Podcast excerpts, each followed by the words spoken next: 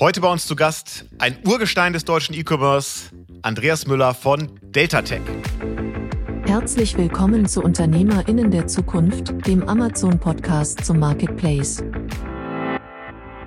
Jeder Marktplatz tickt ein bisschen anders. Manche Marktplätze sind sehr stark. Also zum Beispiel Amazon ist extrem stark auf SKU-Ebene. Also es gibt keinen Marktplatz, der so gut performt auf Produktebene gesehen. Ich bin Alexa. Herzlich willkommen zu UnternehmerInnen der Zukunft, dem Amazon-Podcast zum Marketplace. Wir stellen euch Menschen vor, die smart online handeln. Clevere Marketplace-Profis und erfahrene E-Commerce-Experten berichten offen von ihren Erfolgen und Fails. Und hier ist euer Gastgeber, Jan Bechler. Unseren heutigen Gast kenne ich zumindest aus der Entfernung schon gefühlt seit 15 Jahren, als E-Commerce für mich vor allem noch eBay war. Da war ich nämlich schon sein Kunde und kann mich bis heute daran erinnern. Andreas Müller von DeltaTech. Cool, dass du bei uns bist. Ja, hallo, vielen Dank für die Einladung. Also, du bist tatsächlich ein Urgestein im positiven Sinne. Schon relativ lange dabei im E-Commerce und Marktplatzgeschäft mit DeltaTech. Erzähl uns doch mal, wer seid ihr und was macht ihr? Genau, ich habe äh, 2003 mit meinem Bruder zusammen Delta Tech gegründet. Damals war die Idee noch, also wir haben studiert und wollten einfach ein bisschen mehr Geld neben dem Studium haben, um mehr Partys zu finanzieren. Das war mal so die, die Grundmotivation. Aus dem der Story ist viel mehr geworden. Also irgendwann ging es dann daraus, dass wir da eine professionelle Firma gemacht haben. Ja, was machen wir? Wir verkaufen Markenelektronik. Also wir kamen mal ganz früh aus dem Hintergrund Handys, ähm, Vodafone, T-Mobile Prepaid-Pakete über Ebay sind dann in den ganzen Bereich äh, Unterhaltungselektronik rein, Telekommunikation, IT. Und heute ist aber auch ein ganz großer Schwerpunkt Haushaltsgeräte, Haushaltskleingeräte, aber auch Haushaltswaren, also alles, was du so brauchst für einen gedeckten Tisch, bis hin aber auch inzwischen zu Werkzeug und Tools und Auto, Autozubehör, solche Dinge. Und das über alle Marktplätze, also Amazon, eBay, Check24, Otto und was es sonst noch an tollen Marktplätzen gibt. Okay, also eigentlich ging es darum, den Disco-Besuch zu finanzieren ihr habt vorher ganz klassisch irgendwie was Kaufmännisches studiert oder was war euer, euer Hintergrund eigentlich von der Ausbildung? Genau, mein Bruder kommt mehr von der technischen Seite, der hat IT-Systemkaufmann gelernt.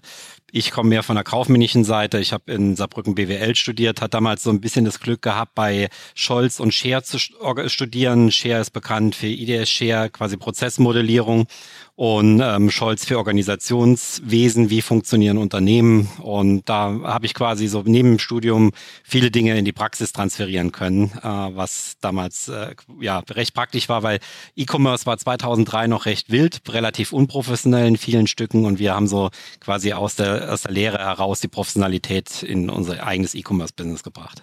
Und die Produktkategorien, äh, für die ihr euch damals entschieden habt, also Handyverträge und, und Elektronik, warum genau das? Es hätte ja wahrscheinlich auch andere Sachen gegeben als genau diese Kategorien. Genau, da war der familiäre Hintergrund relevant. Unser Expert, unser Vater hatte ein Expertgeschäft und wir hatten damals auch schon viel mit QVC gemacht äh, und den Netzbetreibern T-Mobile, Vodafone, O2 und E+.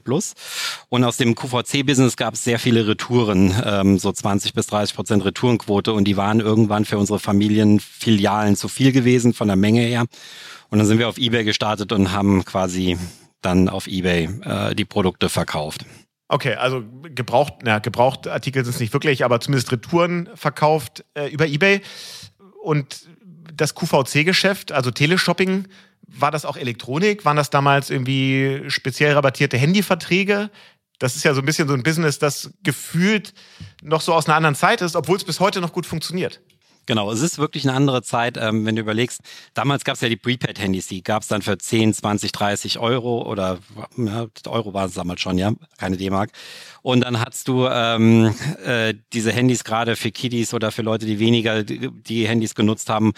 Ja, und da gab es halt Retouren, die gab es A-wertig, B-wertig, C-wertig. Wir haben die sortiert, ähm, haben geguckt, okay, welchen Zustand haben die Geräte und ähm, das war damals ein großes Geschäft, aber es war auch nach ein paar Jahren quasi vorbei gewesen, nachdem die Netzbetreiber ihre Geschäftsmodelle dort verändert haben.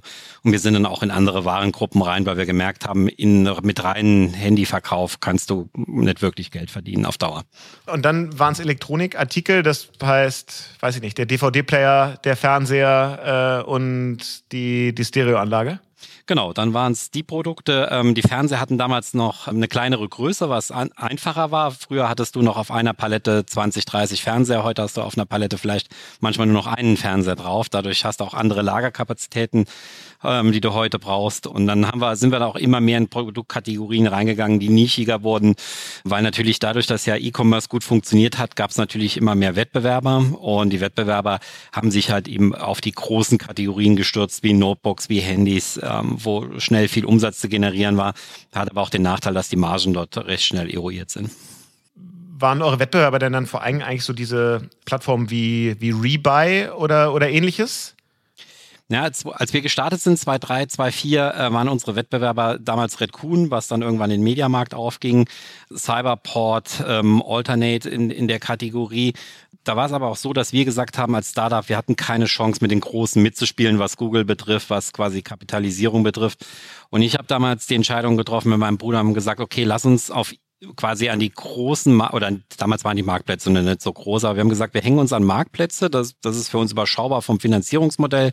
Wir zahlen halt eben nur pro Transaktion und waren dann früh auf Ebay, waren noch sehr, sehr früh auf Amazon, und haben dann gesagt, okay, wir müssen ja nur auf eBay oder Amazon in unserer Warenkategorie ganz vorne zu sein und müssen uns dann nicht so drum kümmern, wie wir bei Google oder anderen äh, Plattformen dann nach vorne kommen. Und das hat uns im Laufe der Zeit auch recht gegeben, weil sich in den, gerade in den letzten fünf Jahren alles immer mehr verstärkt Richtung, Richtung Marktplätze verschoben hat.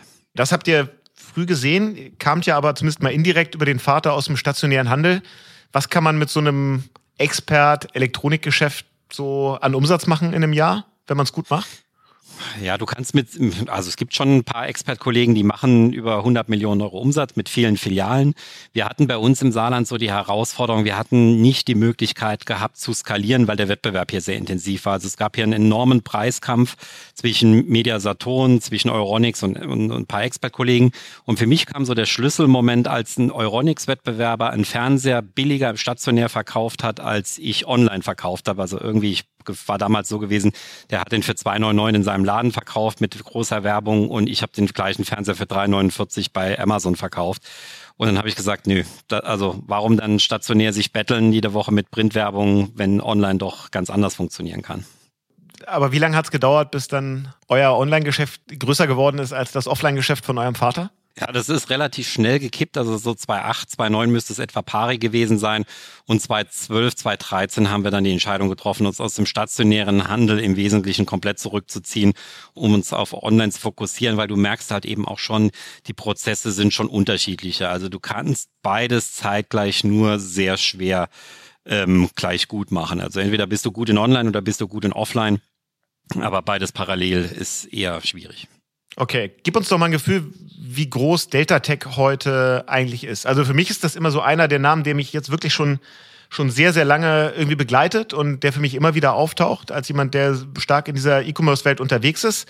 Ähm, für die, die euch nicht kennen, mal so ein grober Abriss, was verbirgt sich hinter dieser Firma heute? Genau, also heute hast du, ähm, wir haben etwa so 70 Leute, die für uns arbeiten. Ähm, gutes, motiviertes Team, auch von ein guter Mix von Leuten. Also wir haben von Marketing, IT bis hin Logistik alles im Haus. Wir sitzen in Saarlouis, haben vor zwei Jahren neu gebaut, ähm, haben das Glück gehabt, wir haben ein Grundstück von über 30.000 Quadratmeter äh, vom Land erwerben können und konnten da komplett neu drauf bauen, weil unsere alte Immobilie das war schon die zweite oder im Prinzip die dritte Immobilie, wo wir dann, wo wir immer größer wurden, wo wir hingezogen sind. Aber die neue Immobilie konnten wir so bauen, wie wir wollten und sind jetzt auch in eine Größe reingekommen, wo wir ein Fulfillment Center haben, was effizient gestaltet werden kann mit Anfahrtsrampen, mit allem drum und dran. Dort etwa 70 Leute und bedienen etwa so eine Million Kunden pro Jahr äh, mit über 40 Millionen Euro äh, Jahresumsatz netto gerechnet. Okay, wow. Ähm, das heißt, man hört schon raus, ihr nutzt kein äh, FBA, kein Fulfillment bei Amazon, sondern habt die komplette ähm, Logistik bei euch in eurer Hand. Genau, das war für uns immer sehr wichtig. Also wenn mich Leute fragen, warum sollen wir, oder gerade lieferantenseitig, warum sollen wir mit euch zusammenarbeiten, sind zwei Punkte, die uns äh, von Wettbewerbern oder von anderen Händlern unterscheiden. Wir können IT und Logistik besonders gut. Und mit unserem eigenen Fulfillment Center sind wir auch in der Lage, FBA-ähnliche Prozesse abzubilden. Also wir können Prime bei Merchant bei uns im Lager machen Bei uns gehen die Lieferungen direkt in den nationalen Hub von DHL rein.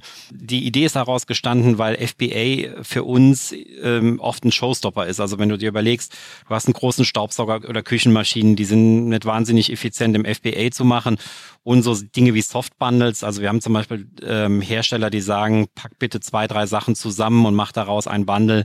Und das kriegst du in einem eigenen Lager wesentlich besser hin. Und auch jetzt, wir hatten es in der Corona-Zeit gesehen, als 2020 Corona aufkam und ähm, auch die Amazon-Lager an alle ihren Limit waren, dann konnten wir mit unserem eigenen Lager quasi relativ schnell so einen Sidekick äh, zu, zu den klassischen Versandlägern bilden. Du hast ja schon gesagt, euer Produktsortiment ähm, und so die Kategorien haben sich deutlich erweitert. Von jetzt Handyverträge über gebrauchte Elektronikartikel bietet ihr heute sehr viel mehr an. Sind das denn alles Fremdmarken? Sind das eher No-Name-Produkte oder sind das Eigenmarken? Weil es gibt ja viele Wettbewerber wie euch von euch, zum Beispiel die Berlin Brands Group, die ja auch sehr stark so sind in diesem Bereich Küchenartikel, um mal so ein Beispiel zu nehmen, die ganz stark mit Eigenmarken arbeiten. Wie ist eure Produkt- und Sortimentspolitik da? Also Berlin Brands Group ist ein gutes Beispiel. Damals bin ich mit Peter Schajewski gestartet. Also wir sind so eine Weile parallel gelaufen. Er hat dann den Weg Richtung, Richtung Eigenmarke gewählt. Ich bin auf dem Weg äh, geblieben, mit Marken zusammenzuarbeiten. Also wir arbeiten noch häufig mit, mit großen Marken zusammen wie KitchenAid, äh, Samsung, Group SEB oder DeLonghi, ähm, für die wir dann deren Probleme lösen. Also es sind einmal zum Beispiel Überbestände oder Ware, die vielleicht im Zustand für den Einzelhandel nicht mehr geeignet ist, weil die Verpackung irgendwie äh, in einem Zustand ist, die, die dafür wenig geeignet ist. Und wir bieten den Herstellern noch aktiv an, ihr Business auf Amazon und anderen Marktplätzen zu managen. Also es gibt zum Beispiel Marken, die sagen, okay, ich habe ja irgendwie ein, ein, Thema, ich möchte da gerne rein. Also wir haben eine Marke im TV-Bereich, die sagt, wir wollen auf Amazon verkaufen, aber IT und Logistik können wir einfach nicht. Das gibt unser Konzern nicht her. Ähm, und dann sagen wir, okay, gib uns alles, was du hast und wir kümmern uns um den Rest hinten dran. Und das macht ihr dann für die in so einer Art Kommissionsgeschäft als Dienstleister oder ihr kauft ihn einfach ab auf eigenes Risiko und verkauft es dann über euren Account? Ja, sowohl als auch. Also es gibt, äh, wir haben manche Marken, die sind im Handelsmodell, zum Beispiel die asiatischen Marken. Ähm, die Chinesen sind oft eher so auf dem, ja, für die ist Kommissionsgeschäft irgendwie kein Thema, was sie mögen. Da sind wir eher im Handelsmodell. Mit deutschen Marken sind wir auch im Kommissionsgeschäft, wo die Marke sagt, okay, wir geben euch die Ware und hinterher rechnen wir ab. Also beide Wege gehen. Also wir haben insgesamt drei Geschäftsmodelle, mit denen, die wir entwickelt haben mit den Marken wo wir agieren. Und für die Marken ist es auch eben praktisch, dadurch, dass wir ein eigenes Fulfillment Center haben. Jetzt hast du ein Produkt, das läuft vielleicht auf Amazon gar nicht, läuft aber auf Otto oder auf eBay sehr gut. Ähm, dann kannst du die Ware immer zwischen den Kanälen hin und her schieben und musst nicht Stock in mehreren Lägern vorhalten ähm, und vielleicht großartigen Warentransfer ähm, gewährleisten zwischen den Warehouses, sondern wir können alles von einem Warehouse aus abwickeln. Und Eigenmarken sind ja eigentlich immer was, wo man sagt, das ist aus unternehmerischer Sicht nochmal total attraktiv, weil ich kann nochmal einen größeren Teil der Wertschöpfung mitnehmen in der Größe, in der ihr unterwegs seid, wäre das ja organisatorisch sicherlich zu leisten. Im Zweifel ja sogar mit, mit Herstellern, mit denen ihr eh arbeitet, dass ihr sagt, liefert uns mal nicht nur eure Markenprodukte, sondern entwickelt euch äh, für uns auch noch mal eine Eigenmarke. Was ist der Grund dahinter, dass ihr den Weg nicht geht? Ja, wir gehen den so ein bisschen indirekt. Also ich bin beteiligt an einem Startup, die Eigenmarke machen, nennt sich Echtwerk. Dort bekomme ich Einblick, aber wir lassen die Firma komplett separat laufen mit einer eigenen Struktur. Wir tun natürlich da, wo Synergien da sind, diese, diese nutzen. Und Delta Tech verkauft die Produkte auch, aber wir haben auch gelernt, Eigenmarke und Handelsmarken sind zwei unterschiedliche Geschäftsmodelle, wie im Anfang, wo ich schon gesagt habe, online, offline sind auch wieder unterschiedliche Geschäftsmodelle. Also wir haben ein Ladengeschäft, was wir demnächst eröffnen werden, was auch nochmal gesondert läuft, aber es ist dann in der, in der eigenen Organisationsstruktur. Wir wollen die Sachen halt schon separieren, weil du brauchst für jeden Kanal eigene Spezialisten. Und für die Eigenmarke hast du auch wieder eigene Leute, eigenes Team, äh, die sich nur darum kümmern. Ist nicht die Eigenmarke eigentlich das Geschäftsmodell, das besser kontrollierbar ist, wo man mehr Hebel in der Hand hat? Weil wenn ihr jetzt Fremdmarken verkauft, dann werdet ihr ja nie oder fast nie der einzige Seller sein, der dieses Produkt hat.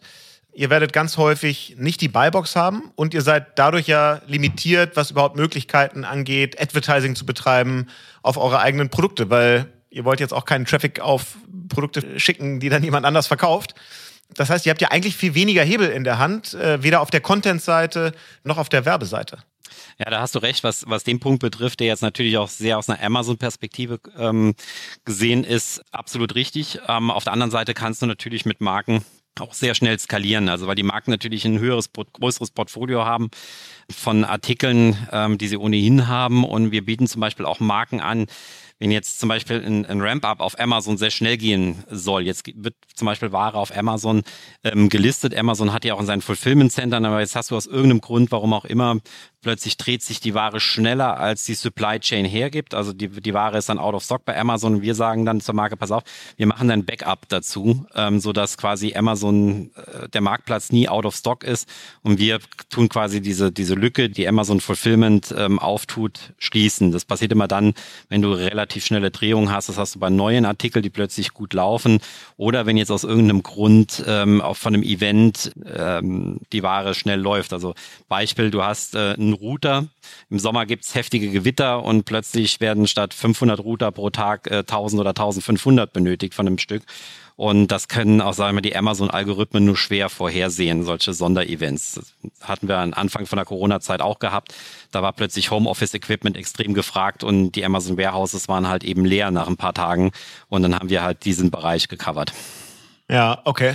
Wir haben hier vor ein paar Folgen den Christian Krömer als Gast gehabt, der sehr erfolgreich im, im Bereich Spielwaren unterwegs ist.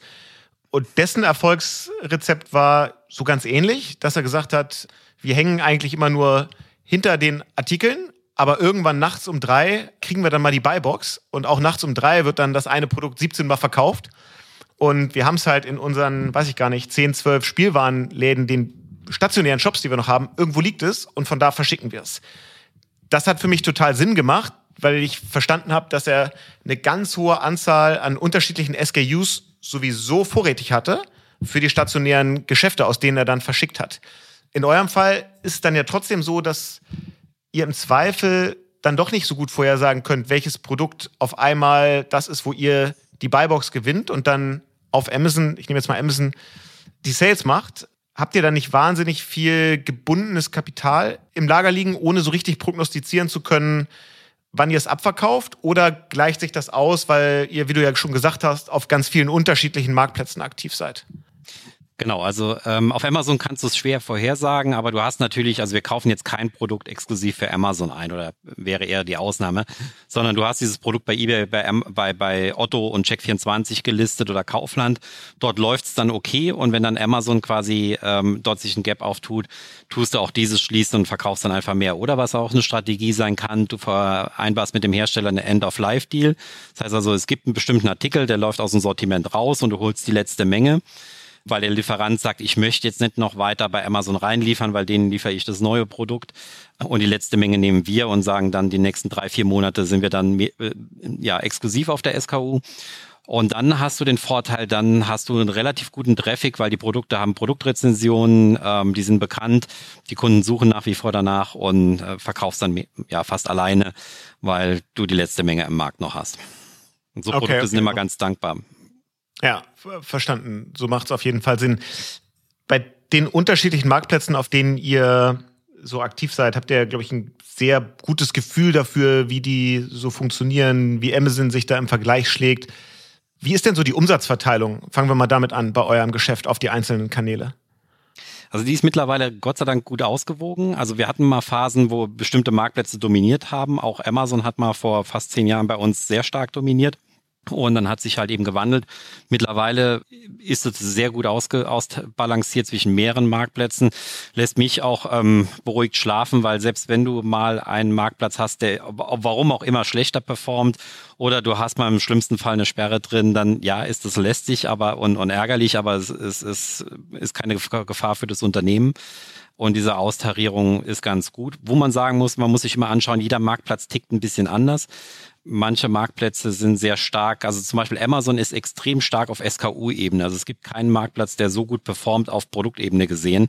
Natürlich haben wir auf Amazon den Nachteil, dass dadurch, dass Amazon Retail sehr viel Produkt auch selber verfügbar hat, sind wir in der Breite bei Amazon eher eingeschränkt. Das liegt aber dann in der Natur der Sache äh, häufig, also wir hören das ja auch bei unseren Kunden bei Fink 3 oder erleben es da so im Tagesgeschäft, dass Amazon natürlich in vielen Bereichen schon so der am weitesten entwickelte Marktplatz ist, was so das gesamte Backend, die gesamten Steuerungsmöglichkeiten, die gesamten Reportings und so angeht ähm, für VerkaufspartnerInnen. Gibt es Felder, wo du sagst, da sind eigentlich andere Marktplätze Amazon voraus und Amazon kann sich was abgucken. Ja, voraus ist schwierig zu sagen, eher anders. Also du hast ähm, bei anderen Marktplätzen, wenn ich jetzt mal Beispiel eBay nehme, bei Amazon ist es so, entweder läuft ein Produkt richtig gut ähm, und es hat ein gutes Ranking, gute Produktrezession oder es läuft gar nicht. Also so ein bisschen schwarz-weiß. Bei eBay schaffst du es auch zum Beispiel Produkte zum Laufen zu bringen, die eher weniger bekannt sind, über Preis-Leistungs-Verhältnis, über eine gute Artikelbeschreibung, also unbekannte Produkte in, in, äh, zum Laufen zu bringen, was bei Amazon wahnsinnig schwierig ist und nur ähm, quasi mit einem langen Atem läuft, was natürlich für uns als, als Nicht-Markeninhaber dann eher so ein Thema ist, wo wir sagen, nee, das ist für uns dann zu schwierig an der Stelle und wir fokussieren dann immer die, Produkte auf Amazon mehr, die eh schon eine gewisse Bekanntheit drin haben. Also deswegen ähm, andere Marktplätze, wir haben einfach ein anderes Geschäftsmodell und jeder hat so seine Berechtigung da am Markt. Wie ist denn eure Preispolitik? Ähm, seht ihr, dass ihr auf unterschiedlichen Kanälen auch mit unterschiedlichen Preisen agieren müsst, weil einfach die Kunden von Marktplatz 1 preissensitiver sind als die von Marktplatz 2? Oder habt ihr da ganz konsistente, einheitliche Preise?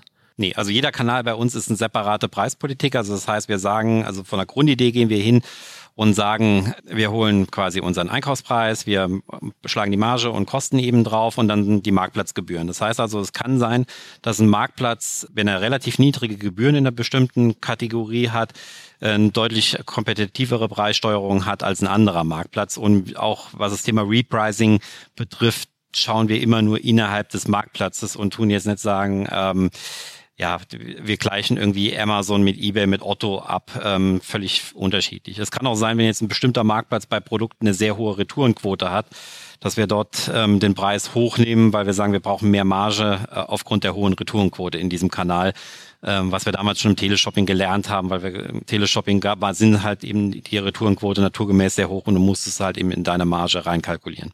Wenn man so viele verschiedene Kanäle managt, wie ihr das tut. Und du hast ja schon gesagt, Content spielt zum Beispiel eine sehr wichtige Rolle ähm, auf eBay, aber sicherlich auch auf anderen Kanälen, wenn man ihn denn da überhaupt beeinflussen kann. Wie, wie seid ihr da aufgestellt? Also wie, wie organisiert ihr das Geschäft über so viele unterschiedliche Produkte und Produktkategorien und verschiedene Kanäle? Also wir haben im Kern haben wir Plenty Markets im Einsatz, was denke ich recht bekannt ist in dem Umfeld.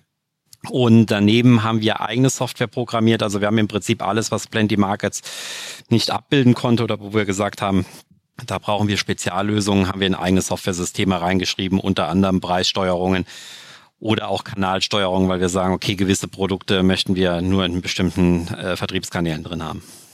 Und was so Content-Erstellung angeht, das macht ihr aber alles in-house dann mit eigenem Team? Oder wie sind so die 70 Leute aufgeteilt? Wie viel von denen machen Logistik und wie viel machen Content und ähnliche Themen?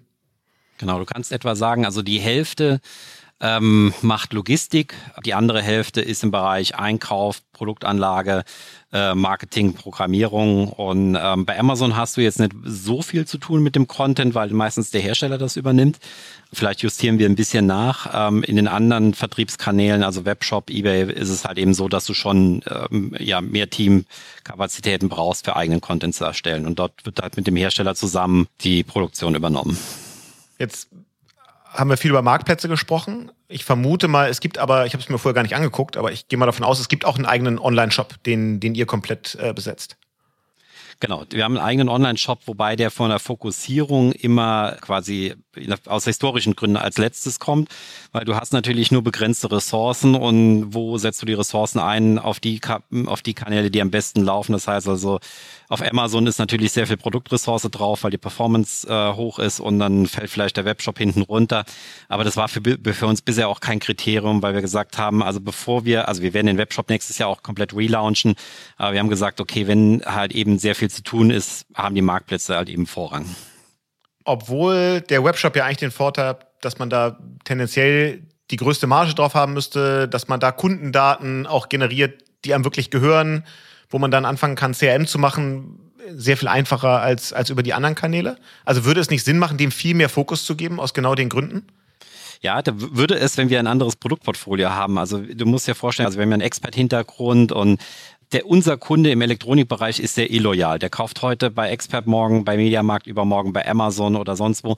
Der springt hin und her zwischen den Händlern und dadurch ist der Customer Lifetime Value, über den man so gerne spricht, ist für uns relativ gering, weil wir den Kunden nur bedingt bei uns halten können. Wir klar, wir können über den Webshop ein bisschen was machen, aber ähm, ja, letztendlich, wenn der Kunde morgen sagt, okay, ich kaufe bei Cyberport mein MacBook, dann kauft das halt eben dort und es für äh, ist für uns schwierig, den Kunden an der Stelle zu halten. Lass uns noch mal ein bisschen auf eure Rolle als Seller auf dem Amazon Marketplace sprechen, die bei euch ja tatsächlich äh, besonders ist, weil ihr selten die Buybox exklusiv habt, sondern immer im Wettbewerb seid, im Zweifel mit Amazon oder mit den, mit den Markeninhabern äh, und Herstellern. Ich weiß, dass du ja auch sehr stark dich so branchenpolitisch interessierst und engagierst. Und ja, so eines dieser Themen ist, mit dem du dich, glaube ich, sehr stark auseinandersetzt, diese Frage, wie wird eigentlich die Buybox vergeben? Ist das immer transparent? Ist das immer fair? Wie ist dein Blick da drauf? Das ist ja immer wieder ein großes Diskussionsfeld. Genau, ich glaube, es ist auch aktuell ein Thema. Ähm, generell ist so, die Buybox klar, die Verteilung ist relevant und äh, wir leben damit, dass wir quasi nur die Krümel des Marktplatzes bekommen oder des, des, des Amazon-Universums. Die Krümel können natürlich bei Amazon schon sehr groß sein, weil der Marktplatz insgesamt gigantisch groß ist. Und ich bin gespannt, wie es in Zukunft ist. Also für uns kann es, glaube ich, Vorteile haben, wenn die Buybox-Rotation vielleicht sich ein Ticken verändert und ähm, wir mehr Share bekommen können, aber muss sich zeigen. Also ich kann es jetzt aktuell äh, kaum einschätzen, wie der Effekt auf uns sein wird es gibt ja immer wieder auch äh, Gerüchte, also ich habe es jetzt schon häufig gehört und auch gelesen, ähm, dieses Modell einer zweiten Buybox, das ähm, zumindest als Gedankenspiel existiert oder hier und da mal äh, getestet worden sein soll. Ich, ich habe es nie live gesehen, ich kenne auch keinen, der es live gesehen hat. Ich kenne immer nur die Gerüchte. Hast du da tiefere Einblicke? Ja, ich habe ein paar Screenshots gesehen, aber ich bin ehrlich gesagt kein wirklicher Fan davon. Also auch aus Endkundensicht. Also ich kaufe ja selber privat auch viel bei Amazon ein. Ich weiß nicht, ob, ob, ob das die Lösung sein kann oder sein sollte. Ich glaube, eine Buybox, die sauber rotiert, ähm, ist glaube also eine Single-Lösung ist, glaube ich, die bessere.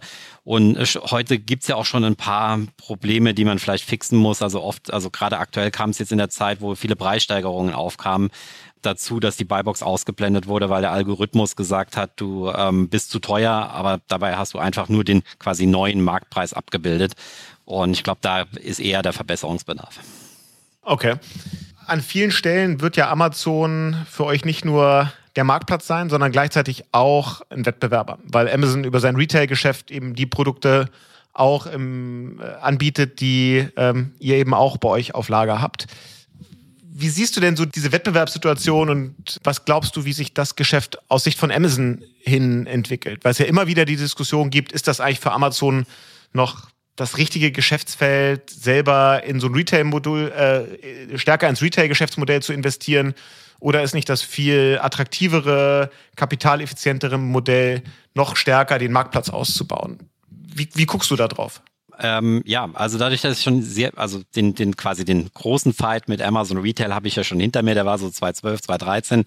Da waren bei Amazon sehr viele Menschen, die dann auch quasi gearbeitet haben und quasi, ja, dann mit ihrem Einkaufsverhalten dafür gesorgt haben, dass es für uns extrem schwierig wurde. Heute ist, glaube ich, bei Amazon da viel mehr Algorithmus hinten dran, wo die Hersteller dann quasi von Amazon die Infos bekommen, hier liefert da mehr nach. Ähm, ich glaube, für Amazon könnte es interessant sein. Also wir haben es schon mal beim Thema Speicherkarten gesehen, wo Amazon gesagt hat, eigentlich überlasst das dieses Feld den, den Marketplace-Teilnehmern, weil die Marge für uns so schlecht ist, dass wir ähm, als Amazon Retail da kaum, ja, kaum, kaum Profit machen.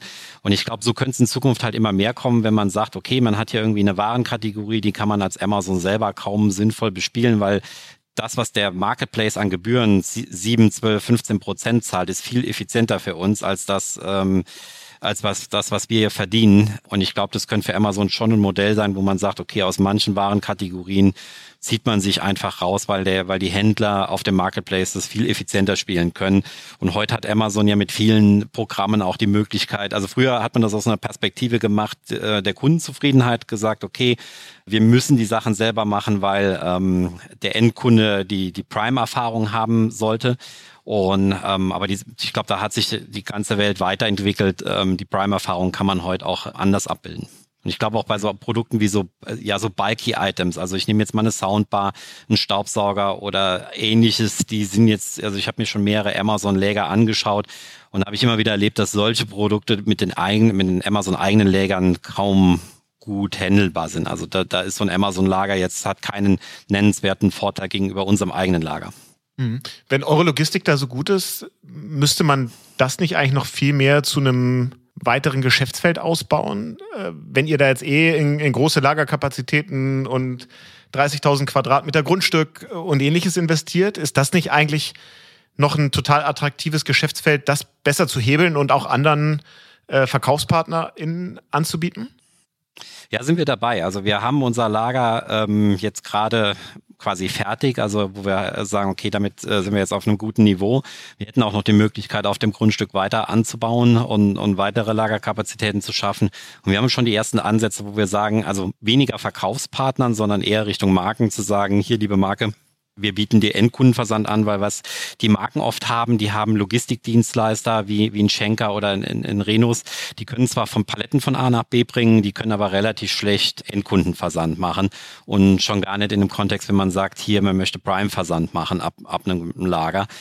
Und da bieten wir die Lösung an, sagen, liebe Marke, arbeite mit uns zusammen. Wir lösen dieses Problem für dich und machen hier Endkundenversand.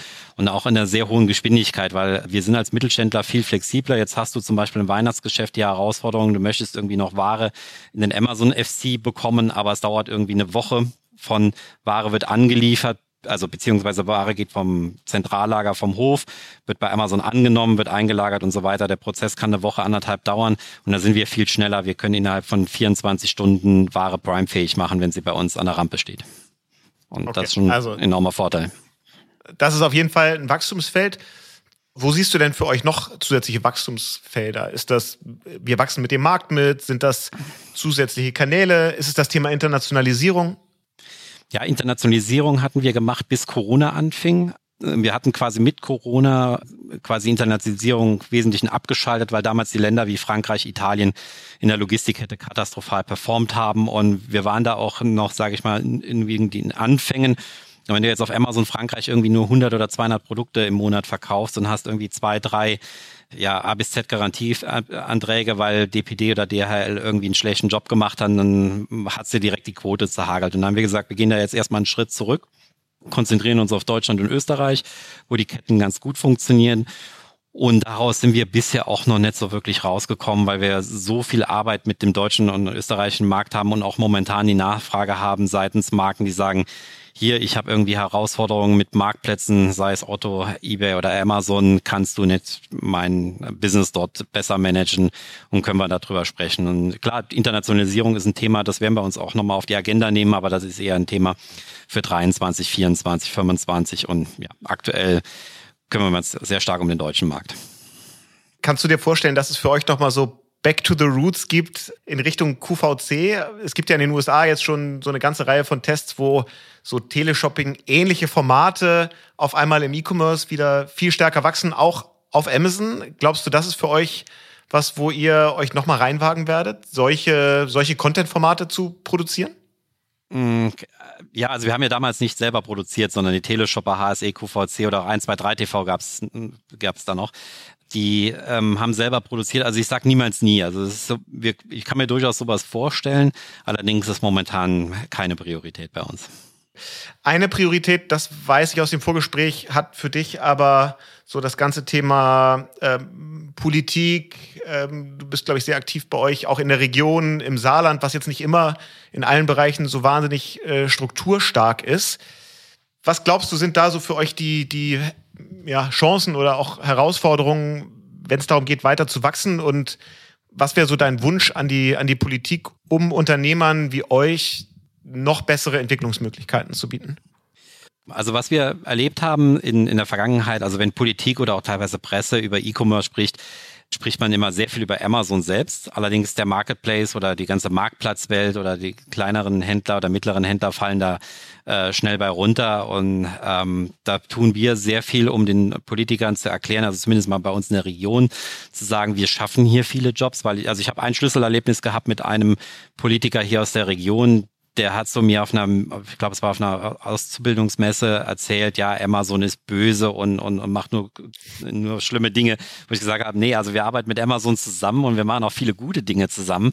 Und er hat dann, ich muss dann erstmal erklären, was wir alles machen und dass aus diesem Amazon-Universum die Hälfte irgendwie des, des gemachten Umsatzes auch auf mittelständige Händler entfallen, wie wir sie eben sind und auch Jobs in den Regionen ähm, eben schaffen. Und das muss man den Leuten einfach auch erklären und muss den Leuten sagen, okay, es gibt zwar die großen Player, aber es gibt auch die ganz vielen mittleren und kleineren Player, die hinten hinter den großen Marktplätzen hängen. Und aber das weiß keiner, weil wenn du bei uns auch an einem an unserem Standort vorbeifährst, da steht, da ist ein Delta-Tech-Logo, aber keiner kann mit Delta-Tech was anfangen, also von Endkundensicht. Und die wissen nicht, was passiert in diesen, diesen Firmen drin, dass da irgendwie fast 100 Jobs hinten dran hängen. Und wo wird denn da überhaupt verkauft? Was glaubst du, jetzt seid ihr knapp 20 Jahre im E-Commerce unterwegs, habt da eine beeindruckende Reise gemacht. Was glaubst du, ist in 20 Jahren? Machst du das Geschäft dann noch? Gibt's Delta Tech dann noch? Habt ihr dann verkauft an äh, die Trasius und Co. dieser Welt? Ähm, gibt ja da viel Interesse, wo ihr für die vielleicht sogar auch einfach deutlich zu groß seid, aber trotzdem gibt es ja viel Interesse an Firmen wie eurer. Was glaubst du, wo geht die Delta Tech Reise weiterhin? Also 20 Jahre ist verdammt weit in die Zukunft. Ich wäre schon froh, ich könnte die 10 Jahre noch sagen. Sag mal 20 ähm, Monate. 20 Monate. Okay, das heißt also, wir sind dann bei irgendwie 24, Mitte 24. Ähm, ähm, ja, ich glaube, wir werden nochmal auf den Wachstumspfad zurückkehren. Also wir hatten dieses Jahr so einen kleinen Dämpfer gehabt, wo wir äh, in vielen Bereichen Umsatzverluste hatten. Wir werden bis dahin uns strukturell nochmal weiterentwickeln. Also werden sowohl personaltechnisch vieles tun, was natürlich momentan auch Herausforderungen sind, dass wir personell die Leute weiterentwickeln müssen und dann auch die Prozesse straff haben. Also in den letzten zwei Jahren ist auch vieles hinten runtergefallen, weil einfach nur noch durch Corona Wachstum, Wachstum, Wachstum ist und viele Sachen auf der Strecke geblieben sind, die du nicht vielleicht ganz so akribisch abgearbeitet hast, weil, weil einfach die Zeit dafür nicht da waren. Und ich glaube, in zwei Jahren sind wir besser aufgestellt in vielen Prozessen und Strukturen, als wir es heute sind. Und ähm, ja, und dann muss man halt eben schauen. Also wir hatten auch schon das ein oder andere Übernahmeangebot, aber das ist jetzt keine so eine Option. Also sowohl mein Bruder und ich, wir sind jetzt beide noch nicht in dem Alter, wo wir sagen, äh, wir möchten irgendwie am Strand sitzen und ein Schirmchen haben. Und ähm, ich glaube, für Urlaub ist es ganz okay. Aber ähm, auf die, wir wollen noch ein paar Jahre was erreichen. Alles klar. Sehr gut. Andreas, äh, vielen Dank, dass du da warst. Natürlich stellen wir auch dir die Frage, die wir immer zum Abschluss stellen. Äh, du hast zwischendurch schon gesagt, dass du selber auch starker Käufer bist im E-Commerce im Allgemeinen und bei Amazon im Speziellen. Wie viele Bestellungen hast du denn in diesem Jahr gemacht bei Amazon? Also ich persönlich werde wahrscheinlich so über 100 gemacht haben und äh, wenn man hier in der Firma schauen würde, äh, wahrscheinlich Tausende, weil wir auch unseren kompletten Tagesbedarf für die Firma, sei es äh, Snacks, Getränk und ähnliches, auch über Amazon in Sparabos abwickeln. Also ist schon eine ganze Menge. Und du hast hier schon jeden Tag ordentlich Pakete, die hier reinkommen. Also äh, okay. Und, und, neben, und neben Amazon, von wem kommen so die zweitmeisten Pakete bei euch? Äh, ja, die zweitmeisten sind dann äh, sehr differenziert über viele Marktplätze. Ich kaufe natürlich auch viel auf Ebay ein, weil wir halt eben uns auch da viel bewegen. Und ansonsten, ja, viele Online-Shops, ähnliches. Ähm, da kommt eine ganze Menge zusammen. Also du hast bei uns so, wenn, wenn du die, den, den Wareneingang hast, da werden die Container immer vorsortiert zwischen Kundenretouren und quasi Eigenbedarf. Und manchmal ist es auch so, also ich lasse die privaten Pakete auch in die Firma kommen, aber manchmal macht es dann auch Sinn, die äh, quasi sonst wohin schicken zu lassen, weil gerade wenn jetzt wie im Januar wieder viele Retouren kommen, dann suchst du dann erstmal deine eigenen Pakete in, dem, in den Retourenbergen. Sehr schön. Andreas, äh, danke, dass du dir die Zeit genommen hast. Eine Evergreen-Geschichte mit positivster Konnotation. Äh, also Evergreen einfach auf, ja, jetzt fast 20 Jahre Erfahrung. Ähm, Glaube ich, eine coole Reise, die ihr da gemacht habt. Wir werden das weiter verfolgen. Alle Infos zu Delta Tech gibt es natürlich auch nochmal unter amazon.de slash podcast. Und wir freuen uns, eure Reise weiter zu begleiten. Vielen Dank. Ja, danke dir. Ciao, ciao. Ciao. Das war Unternehmerinnen der Zukunft, der Amazon-Podcast zum Marketplace. Weitere Informationen zum Podcast und unseren Gästen findet ihr auf www.amazon.de/podcast. Bis zum nächsten Mal.